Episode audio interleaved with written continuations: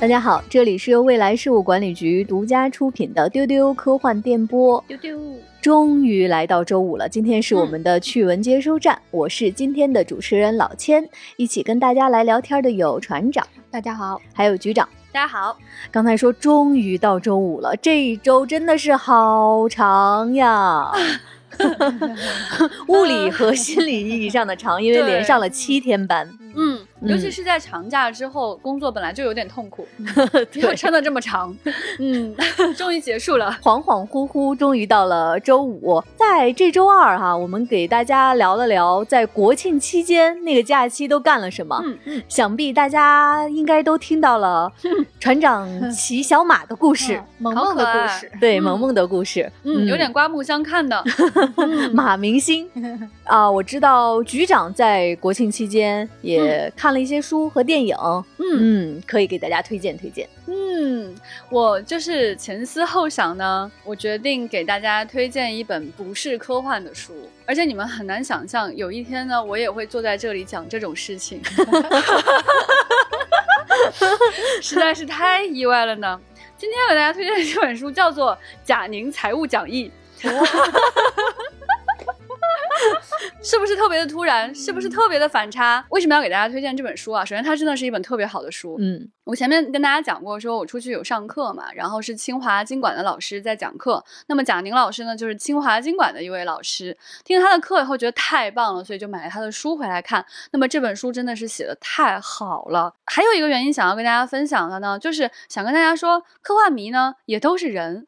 咱们也不是一天到晚只看科幻电影，只穿宅 T，咱们还有别的生活，还有别的事儿要做，所以也是希望大家更正确的去理解科幻迷其实是比较立体的一个存在。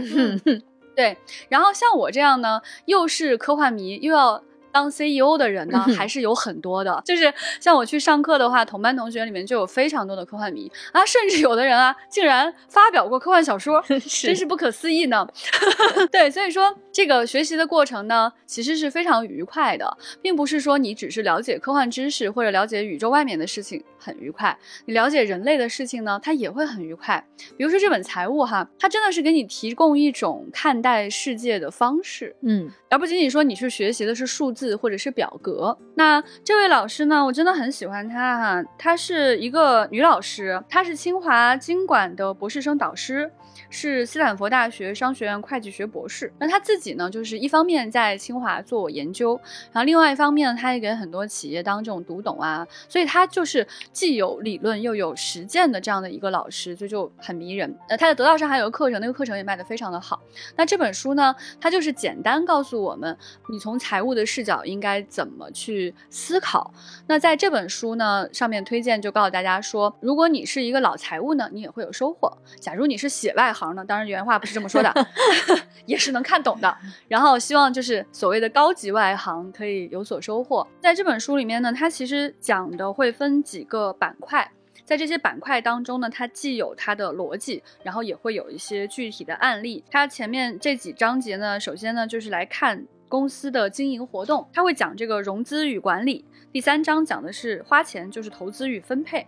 第四章是精进，它就分类到精进。实际上，它讲的是如何快速的把脉一家上市公司，然后后面可能就是一些财务的表格啊、一些基础啊这样的一些内容。我觉得在这本书的那个观看过程当中呢，会。发现说他对很多事情有一些新的思考，或者是在市场当中有一些新的尚未有定论的事情，他都会拿出来跟大家讲。比如说讲这个无形资产这件事情，那无形资产其实是很难做进表里面去的一个东西。但是呢，你作为投资人的时候，或者是你作为这个 CEO 的时候，你要看得到无形资产的存在。那么你才能正确的估价一个公司，那这个时候无形资产的评估就会非常的重要。那么到今天仍然会有一些无形资产是很难估价的，比如说清华大学，它一定是很值钱的吧？但是因为它没有交易过，它其实没有一个市场价格，你很难判断它到底值多少钱。你给它一个价格，很有可能是不合适的。那么我们也知道，就是可口可乐是一个很值钱的品牌，但是这个品牌到底值多少钱，其实是很难有定论的。啊，所以这些都是当下大家在思考的、在怀疑、在 challenge、在重新建构的一些议题。大家听我说这些，大家肯定会觉得说，到底跟我有什么关系哈？但是我真的觉得这本书是应该每一个人都可以去看的一本书。就是你不是 CEO，你不是投资人，你也不需要去炒股。你有可能在这本书里也会得到自己的一个收获，就是你会知道你的企业是怎么看待你的价值的，嗯，你会知道你做的这件事情对于整个企业来说。它其实意味着什么？所以这个书上面有一个评价，说是你职场跃迁的底层思维，高手决策的核心逻辑。你你会觉得它实在是太宣传语了，但是看完之后觉得，嗯，是真的。局长当时看完这本书之后啊，就先在微信上给我们推荐。国庆上班之后，局长又在公司给大家讲。我觉得现在未来局应该至少有一大半人都人手一本了吧。对，就是很多人就是真的看了之后觉得很好，嗯，每个人都很喜欢，而且就是小静好像还去买了得到的课程在是的，是的，对，我觉得它非常好的一个地方就是，可能你不太理解这些关于财务的一些理论，但是它可以锻炼一种思维方式和看待事物的方法。对，就像我们科幻是看待世界的一个方法一样，财务也是哦。所以这本书也推荐给大家。是的。那说到最近读的书哈，我最近读的书其实啊也是有一点点特别，我看完了一本摄影集。这个摄影集呢叫后场，我应该是两三个月前就买到手了，但是我真的是这一段时间一直在看，在国庆的时候终于把它读完了，有一种特别喜欢又特别不舍得看，然后每天翻两张照片，终于把它读完了。为什么我会这么喜欢呢？这个摄影集是英国摄影师西蒙·安纳德，他从一九八二年开始在英国伦敦的各个剧场拍摄的三百多位演员的。后场时候的照片，他一直拍了二十五年，所以在这个摄影集里面，你可以看到几乎现在每一个人都是大家非常熟悉的演员，他们在话剧开演之前的那个状态。它为什么叫后场呢？其实英文直译过来，它的名字是 The Half。The Half 是一个。剧院里面的术语，它指的是戏剧开场前那个半个小时左右的时间。这半个小时对于演员来说是一个非常神圣不可侵犯的半个小时。那其实，在剧院里面是很少有人有机会能够进到剧场里面去捕捉演员的这个瞬间的。可能大家会觉得说，这半个小时为什么是如此神圣不可侵犯呢？我可以给大家选读一下这套摄影集的一个序。这个序的作者是叫迈克尔·卡斯特夫，他是英国。皇家莎士比亚剧团和英国国家剧院的制作人和导演，他是这么说的。他说：“后场呢是非常紧张和脆弱的。如果把表演比作信仰，那么这半个小时就是演员向角色的飞升。无论在日间发生过什么，演员都必须被疏导和封存，让位于即将到来的工作。所以说，这个书里收录的摄影作品呢，向我们揭示了经年累月的表演怎样近似于承载他的容颜之中。所以他的那个视觉冲击力非常强。我举个例子，在这里面我看到了一九八零年代的。”蒂尔达·斯温顿，他当时表演的一个角色是在莫扎特里面，他扮演莫扎特。你看到他的那个脸是已经完全装扮给化妆好了。我看到这张脸的时候，我当时就是在想，这个人是蒂尔达·斯文顿还是莫扎特呢？你能看到，就像刚才我说的这个序言里面，就是演员进入到这个角色里，让另外一个生命栖息在他的这个身体上。这样的那种瞬间非常非常棒，而且呢，你在这里面会看到我刚才说很多大家熟悉的演员啊，你能看到 不同的那个性格，比如说有些人在话剧开始前他就非常焦虑，你可以看到凯瑞·莫里根，他就坐在台阶上抠手手，好可爱。然后你也会看到有些人就非常崩溃，比如说《好兆头》里面的天使麦克辛，嗯，他在演出开始前半个小时还没有状态，所以他的头上蒙着一个毛巾。竟然是这样的人，对。然后还有一些人就很有意思了，比如大家非常喜欢的伊恩·麦克莱恩，他那张照片是一个俯拍的，他好像刚睡醒，躺在床上，然后还身上盖着被子。你就在想，哎，老戏骨原来是这样背戏的，很有意思，有意思。嗯，同时你还能看到一些让你非常感动的。比如说，会看到卷福他在上场前在非常认真的低头，在检查自己的口袋的那种专注。所以我觉得这个摄影集它让你看到了演员很专注的那个瞬间，以及能感觉到他的那种脆弱和孤独。而且还有一个画面我很喜欢，因为它讲的是八二年到二零零几年这二十五年的一些作品嘛，我们现在不太有机会看到了。但是它最新的一个是二零零八年的《战马》。嗯。我和局长一起看过《战马》，嗯战马有一个非常著名的一个画面，就是变成大马的 Joy 从黑暗中跃身而起，冲到舞台上。然后这个摄影师拍摄到的就是操纵战马的这几位演员，嗯。带着战马在舞台的暗处等待上场。然后我也非常喜欢他的那一句解释，很简单，他说的就是剧组成员由暗场登台亮相，准备引领战马 Joy 冲上战场。哈哈，好棒！就是你能感觉到，就是拍照的这个人，他跟这个演员是有交流的，所以你看到的那个画面，不是他面对一个机器，而是他在面对一个人的那种表情。这就说明这个摄影师其实是非常高明的，而且这个摄影师，我觉得他对这个舞台是有非常强烈的热爱的。嗯就是刚刚老千讲到的那几个点，我觉得他做的太棒了。就是他在捕捉的是一个人进入另外一个人的这样的一个过程，他是一个中间态，他既不是这个演员了，嗯他又不是那个角色，嗯在这个过程当中再发生什么事儿，这其实是非常非常微妙的一件事情，对这是很难拍出来的。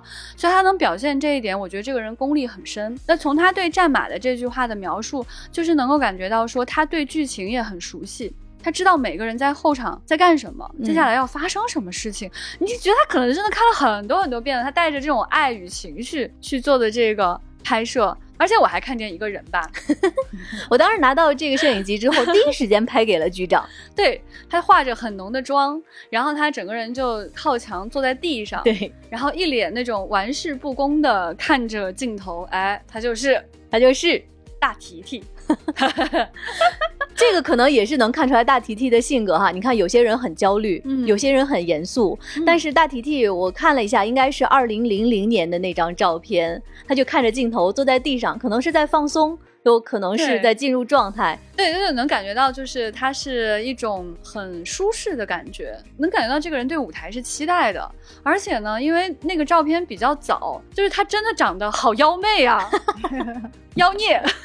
那个时候他还没有演《神秘博士 啊，真的哦，》，零零年嘛。妖孽，嗯，大家有兴趣可以去搜一搜那张大提提。嗯，我们知道船长前段时间去骑小马，那好厉害，其他的时间在干嘛呢？嗯所有人都知道我骑小马的故事了。很帅气啊！我看了照片了，嗯真的很是那么回事儿。跟小马告别之后呢，我就最近在准备一个大事情，就是丢丢的付费节目。嗯对，然后最近就就没有怎么看书或者看剧啦，都在写稿子。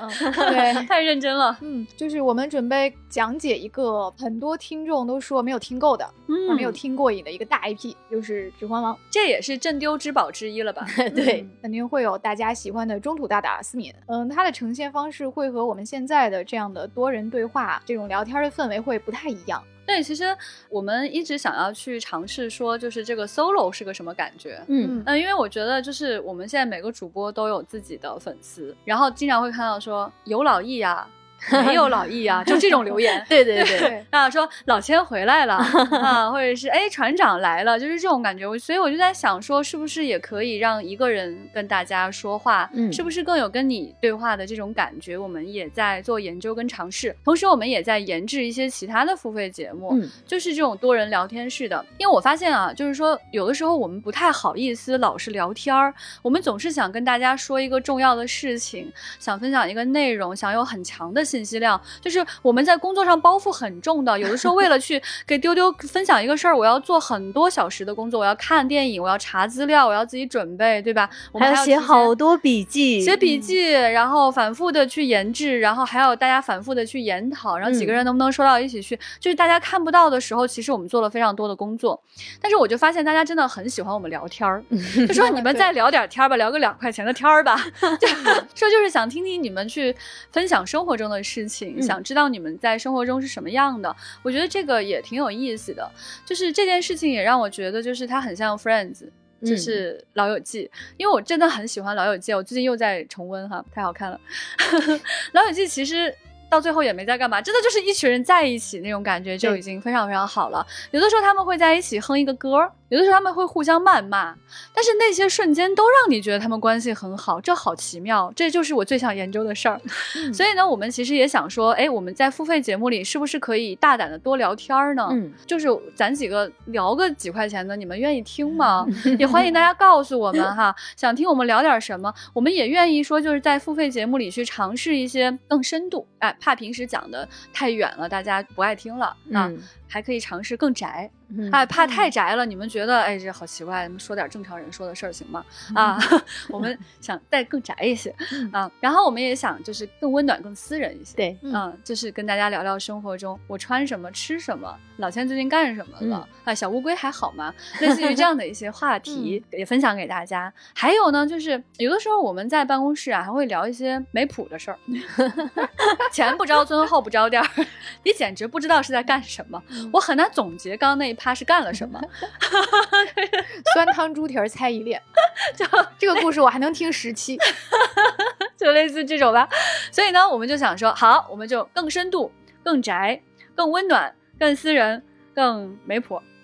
好，大概就是这些内容吧。我们打算接下来做一些付费内容，希望大家多多支持我们哈。嗯毕竟呢，就是我们也是要吃饭的，嗯我们能坐在办公室里跟你录音呢，这话筒也是要要钱的，办公室也是要交房租的。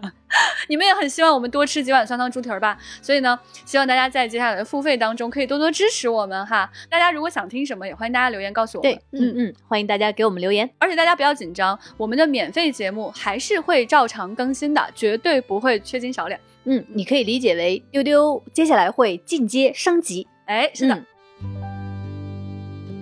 嗯接下来看看我们这周的资讯，好多都是新片的消息。刚才说到了大提提，我也说到了麦克辛。那我们就先来看《好兆头》的第二季。《好兆头》第二季在最近发布了角色预告。这一季的故事呢是这样的：就是在伦敦过着平静生活的天使和恶魔遇到了带着惊天秘密而来的信使。那这一季呢会有六集，每集四十五分钟。原著作者之一的特里普拉切特生前曾经和尼尔盖曼共同讨论过第二季的故事走向，而大家喜欢的两位主演和其他的主创都会回归。对，其实这个事儿在丢丢出现过好几次，反复横跳，一会儿说有，一会儿说没有，还有辟谣，然后又说有，我就知道他辟谣那次就是有的意思。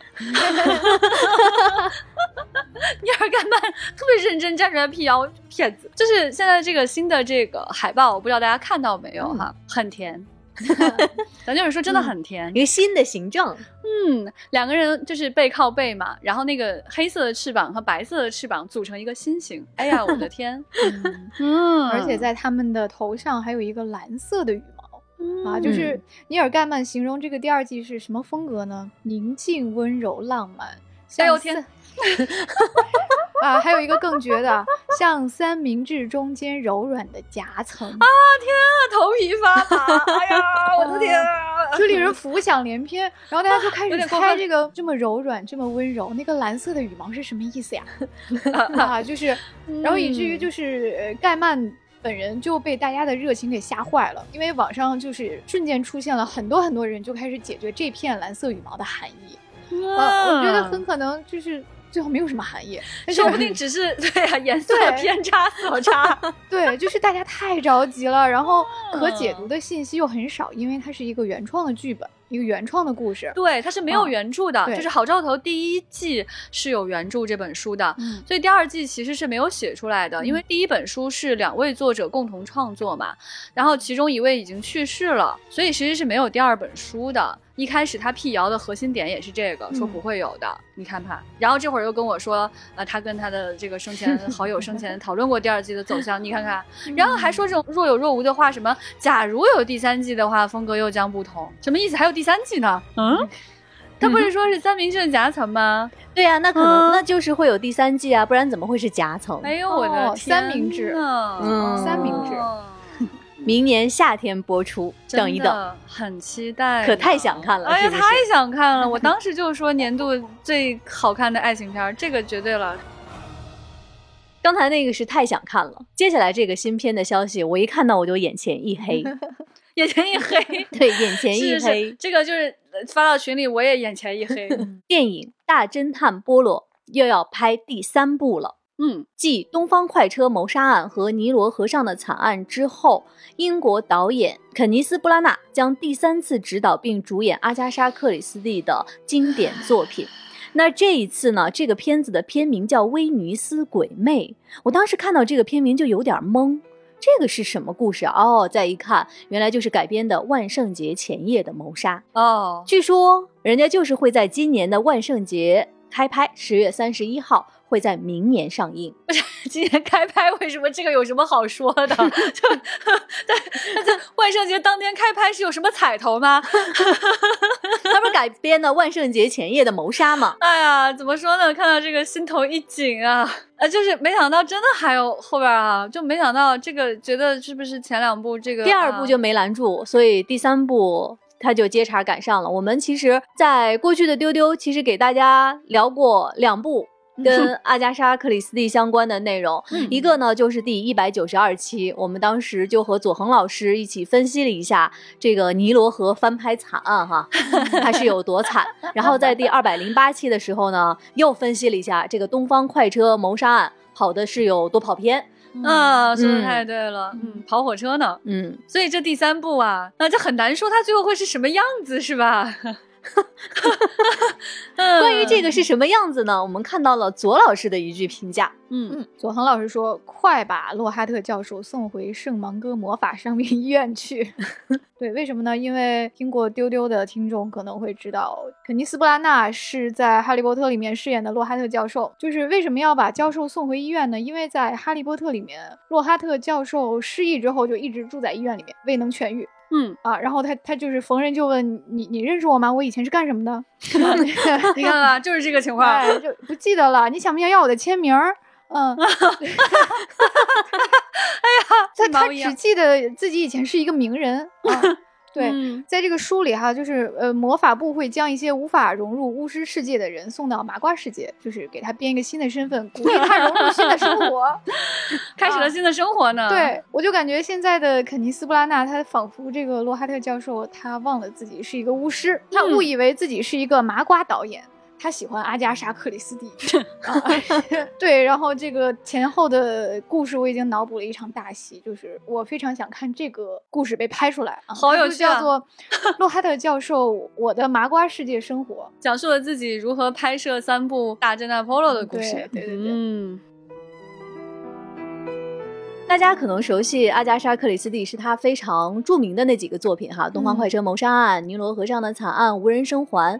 那万圣节前夜的谋杀其实是一个非常巧妙的设计。当然，我说的这些不存在剧透哈，大家不要害怕。它讲的就是在大家准备万圣节前夜的 party 上面，有一个姑娘说，她就无意中说了一句，她说我在几年前曾经目睹过一场谋杀，但是我当时并不知道那个是谋杀。这句话其实。让你已经有一点产生遐想了，是不是？可是就在那个万圣节前夜的派对上面，他被溺死在水盆里面。我推荐大家可以先去看一下二零一零年版的剧版的《万圣节前夜的谋杀》，是大卫·苏切特演的。我对于这个剧版的印象是前几分钟拍的很惊悚。我曾经被吓到过，是有那种哥特风格哦，万圣节嘛，有一个女巫那样的感觉，好喜欢哦，嗯，还整个很刺激，很有悬疑感。接下来看看迪士尼的一个消息。最近呢，我们看到报道说，迪士尼将开发《一千零一夜》的真人版电影。这个报道里说呢，目前这个电影的剧情还没有公开，但它会是一部融汇了奇幻和科幻元素的作品。呃，就是取材自大家非常熟悉的《一千零一夜》的传说。同时呢，迪士尼说这个作品是一个独立的 IP，和二零一九年的《阿拉丁》以及其他的迪士尼电影都毫无关系。我主要有点困。惑是怎么科幻的？真的挺困惑的呢，而且是科幻加奇幻。嗯，这个故事我已经编好了。《一千零一夜》它的叙事的方式和题材还是很奇妙的。之前也在森见登美彦的那期跟大家讲过，就是作为一个民间故事集，它没有结尾，只有开头，没有严格意义上的结尾吧。就很多人说这个书其实还没有写完，还有很多散落在其他地方的故事。然后呢，那本小说里面呢，就想象说世界上所有的故事都是一千零一夜的一部分。然后慢慢的，主角就发现自己的现实生活也成了书的一部分，就是现实跟书融为一体了。但是呢，我觉得一千零一夜也可以是一个特别精彩的。时间循环的故事，嗯，科幻元素出来了，哎，就是宰相的女儿给国王讲故事嘛，每夜讲到最精彩的地方，天刚好亮了。那为了不让明天到来，这个公主就一直在同一天循环，一共循环了一千零一次，一千零一土拨鼠之日。那这还挺有意思，突然就很很想看了呢。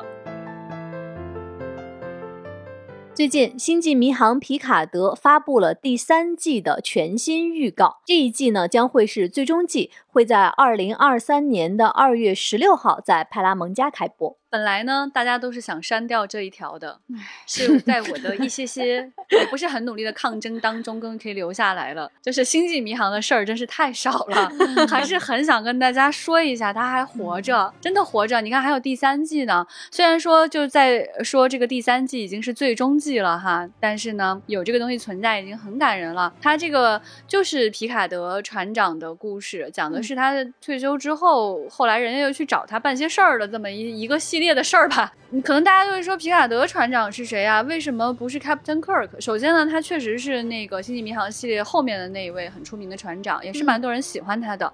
然后我告诉你们呢，他是个光头啊，他就是你们的 X 教授啊。说到这里是不是很心酸啊？但用别的 IP 去给你介绍他是谁啊？嗯，对。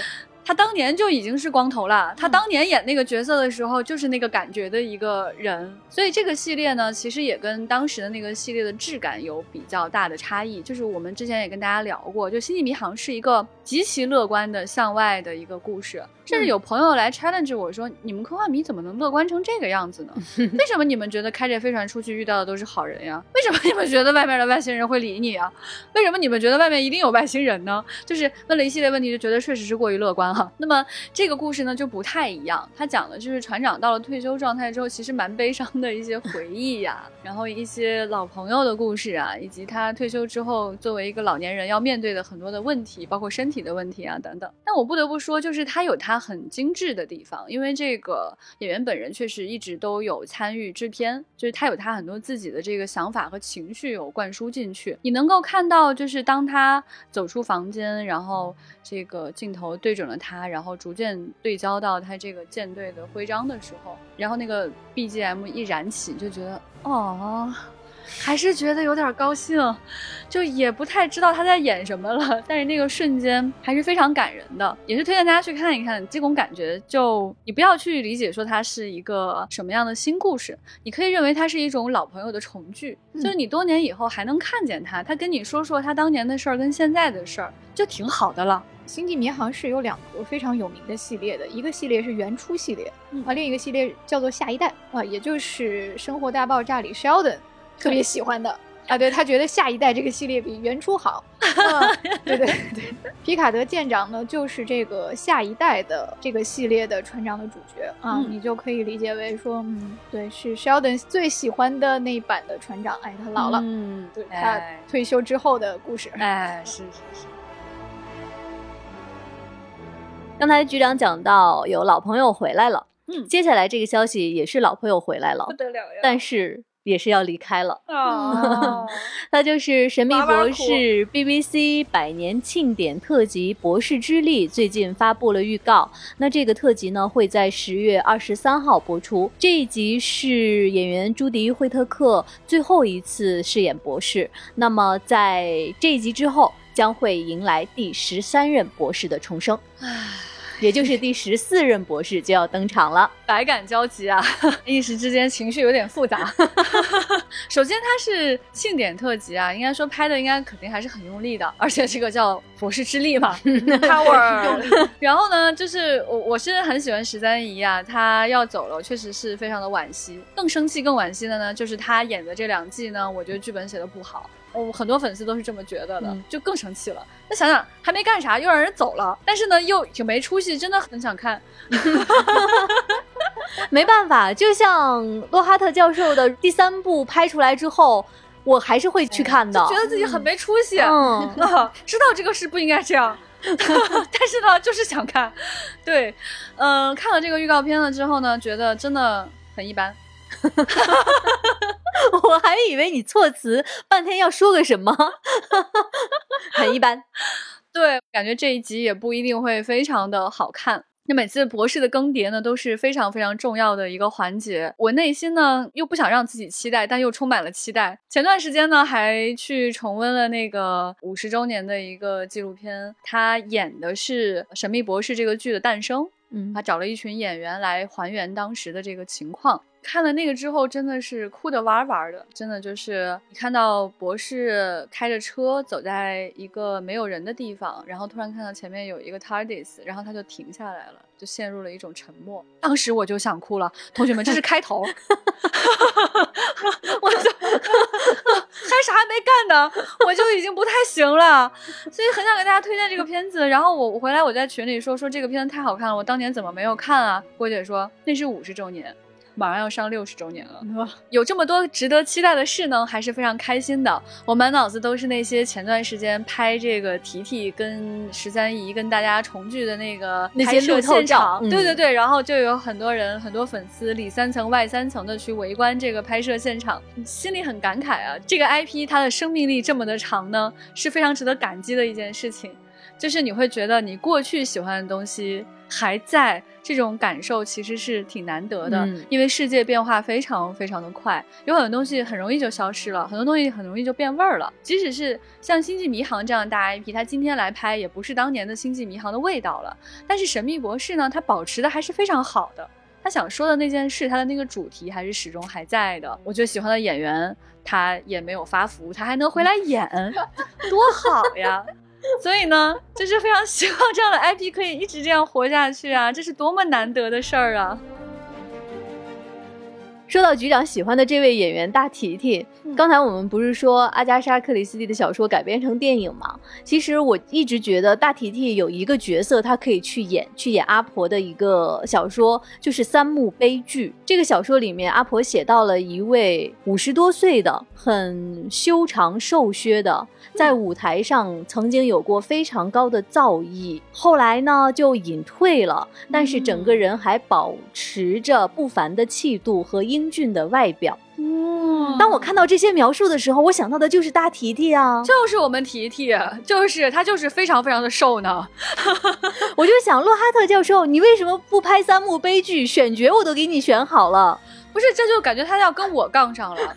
你看看洛哈教授，你为什么总是选我最喜欢的人呢？我最喜欢的女演员已经跟你合作过了，接下来你要选我最喜欢的男演员了吗？就如果是这样的话，局长你会愿意促成此事，还是我的大脑一片空白，我的天啊，我应该怎么回答这个问题？我为什么会发出这样的提问呢？我们接下来要说的这个资讯啊，就是我们非常想促成此事。是的，是的，是的，是的，是的，是的，嗯，而且这个资讯，我当时在看到它出来的时候，我激动到以至于看差了，我把有望和希望这两个字 给看差了。在之前的节目里给大家讲过哈，就是电影《康斯坦丁》现在要拍续集了。嗯，那在之前的电影中，扮演康斯坦丁的基努·里维斯会回归，继续来扮演康斯坦丁。当时呢，我们尤其是我跟郭姐，我们俩就想，那大天使加百列会是谁来演呢？会不会是蒂尔达·斯温顿来回归继续演？所以那天呢，看到了这个消息，这个消息是这么说的啊，据外网小道消息。华纳希望蒂尔达·斯温顿回归《康斯坦丁》续集，继续扮演大天使加百列。哦，我一看啊，原来也不是人家蒂尔达·斯温顿自己希望，是片方华纳希望。希望跟有望，这还搁哪儿呢？差得远呢。这个真的是太好笑了。对，就是看错了，就对，这就是希望和有望区别还是挺大的。康斯坦丁是什么东西啊？大家可能说，OK，这是不是 DC 的 IP？它是的，但是我们现在在说的这个呢，就是当年我们也是津津乐道哈，就是基努里维斯演的这个魔鬼代言人，在魔鬼代言人里面哈，这个基努里维斯啊，真的盛世美颜，太漂亮了，就是整个人放着光芒，嗯啊，这里面呢甚至不得了，跟他搭档的人呢都是非常非常的厉害的，即使。是出现时间不长的这位大天使呢，就是蒂尔达·斯温顿。嗯，他当时就是坐在椅子上那个瞬间，你觉得他的气场占满了整个房间，而且在基努里维斯最盛世美颜的阶段，他竟然被这位比下去了。我当时还不知道他是谁呢。我就觉得这个人真是好可怕不得了的一个人啊！所以这次看到这个消息，我也坐起来了。结果看啊，只是华纳希望，华纳希望，我们也希望华纳继续希望哈，你努力努力。对这个消息，如果完整说，应该是这样：华纳希望蒂尔达·斯温顿回归康斯坦丁续集，未来事务管理局也表达了强烈的愿望，希望华纳尽快促成此事。接下来我们来看小岛秀夫。最近，小岛秀夫的游戏新作宣布将与演员艾莉范宁合作。艾莉范宁呢，她曾经主演了《沉睡魔咒》以及《凯瑟琳大帝》。另外呢，小岛工作室的制作人在转发这一条合作的消息的时候，他带了一个“死亡搁浅”的 tag。那就有网友猜测啊，这个新的游戏可能是《死亡搁浅》的续作。哦吼，嗯嗯。我觉得范宁的这个颜，大家可能都是很吃的吧，嗯，就是真的很可爱的那种娃娃脸，哇，很纯真、很漂亮的，就是大家回忆一下那个《沉睡魔咒》里面那个小公主，嗯，哇，太好看了。所以呢，你就想象说，他在这个游戏当中变成了一个三 D 的人物，哎，那真的是非常好看的，马上就可以买这个手办。而且他可能在这个新作里面的，我们看到的现在的扮相，跟他以前的电影。风格又不太一样，就是他在小岛秀夫的工作室里面是站在舞台上是拍了一些照片的，这个海报上面呈现出来的状态就是古灵精怪的，嗯，就不是那种甜美系的了，嗯，而且死亡搁浅嘛，它又是这样一个格调的作品，就如果真的是续作的话，还真挺想不出来的。最近，《超级马里奥》的电影公开了首支预告。这个片子在北美定档呢是二零二三年的四月七号。其中的配音阵容很强大啊！配音马里奥的是星爵 Chris Pratt，然后配音碧琪公主的呢是安雅泰勒乔伊。这种感觉就是 有必要让他去救吗？行吧。后来纽约漫展上面这几个主演都亮相了，然后就是展示了一下他们。们在电影里面配音的这个大概的这个状态和声线，然后星爵遭到了大家的吐槽，因为因为其他演员都会模仿游戏角色的标志性的嗓音。哦，嗯，就很可爱，呃，但是只有星爵是他自己的声音，然后大家就 谁想要听你的故声音？我们 我们想听你模仿马里奥的声音，不是你想星爵这样的一个银河系拯救者吧？啊，他要去救这个后羿骑兵里面的这个王后般的角色，嗯，真的是感觉很没有必要，王后自己。自己能解决问题吧？我感觉应该不太需要他的帮助，有可能到最后就是大家一起来帮他做什么事情呢？对，在历代的马里奥的游戏里面都是马里奥救公主，嗯，然后在最新的那个奥德赛的故事里面，这个公主最后自己旅行去了，呃，就是根本不需要人来救嘛，最后提着个箱子环游世界，啊，很合理，对，下棋去了。我们小时候玩马里奥没有公主这个角色呀，有你没打，都是蘑菇，你没打。通关。哦，最后才能，他最后的最后拯救了公主，最后有公主，就出现一下，嗯，对，前提是要打通关，对，因为这个原因很多人都没有见过，对对 对，没有见过，根本不知道有什么公主，不是叫超级马里奥吗？我笑死了，对，正在听丢丢的你，如果你打马里奥也没有见过公主，欢迎来给我们留言。最后为大家推荐几本新书，首先是万象丰年的短篇作品集《点亮时间的人》。那这本书呢，收录了万象丰年的十六篇代表作品，包括《点亮时间的人》《幻象骑士》《城市城市》等等，都是获得银河奖、星云奖、引力奖等华语科幻大奖的作品。嗯，是的，万老师呢，以前都管他叫万象啊，后来管他叫老万。对，熟了之后就变成是老万了。万老师的作品呢，非常有自己的风格，嗯他非常有少年感，非常的轻盈感。然后他对科幻的这种呃深度设定呢，其实是非常有掌握的。所以他在他的小说里面，你能看到很多世界观架构是非常非常扎实，同时文字又非常的优美，同时你能感觉到一种少年的轻盈，就会令你感到非常的舒适。嗯这几篇作品呢都是获奖作品，这里面还有一些其他收录进来的作品，也是万老师本人人和编辑都非常非常喜欢的故事，真的很想推荐给大家。如果你想要去看这样感觉的故事，选万老师就真的是没错。嗯嗯这本书呢，目前在当当下单可以享受六折的优惠。万老师呢，他还有一本选集叫做《一座尘埃》，嗯那大家听这个名字就感觉到是有一种非常美妙的世界观在里面的一个故事。那么他的这个选集是收录在未来觉 Next 的未来文库这个系列当中。未来文库这个系列呢，里面都是年轻作者的个人选集啊。这些年轻作者呢，就是有大家非常喜欢的皱温、偷走人生的少女，还有孙万路、北极往事和亮玲的《月亮银行》。大家听到这些名字啊，觉得好美，就感觉串起来好像也是一首诗。对，这些短篇集呢，其实都是展现了作者的这种个人特色。大家喜欢看短篇，喜欢看不同的质感的话呢，就非常嗯推荐大家把这套书整个来入手。大家能看到现在活跃着的这些年轻作者，他们是怎么看待世界的，怎么在自己的科幻的宇宙当中去讲述故事的。也非常希望大家在这些小说当中找到自己去写故事、创造自己故事的勇气。另外呢，就是想跟大家推荐老作者的选集啊。说起来，大家其实年龄差也没有那么大了，只是说出道早一点、晚一点而已。这个作者呢，就是潘海天。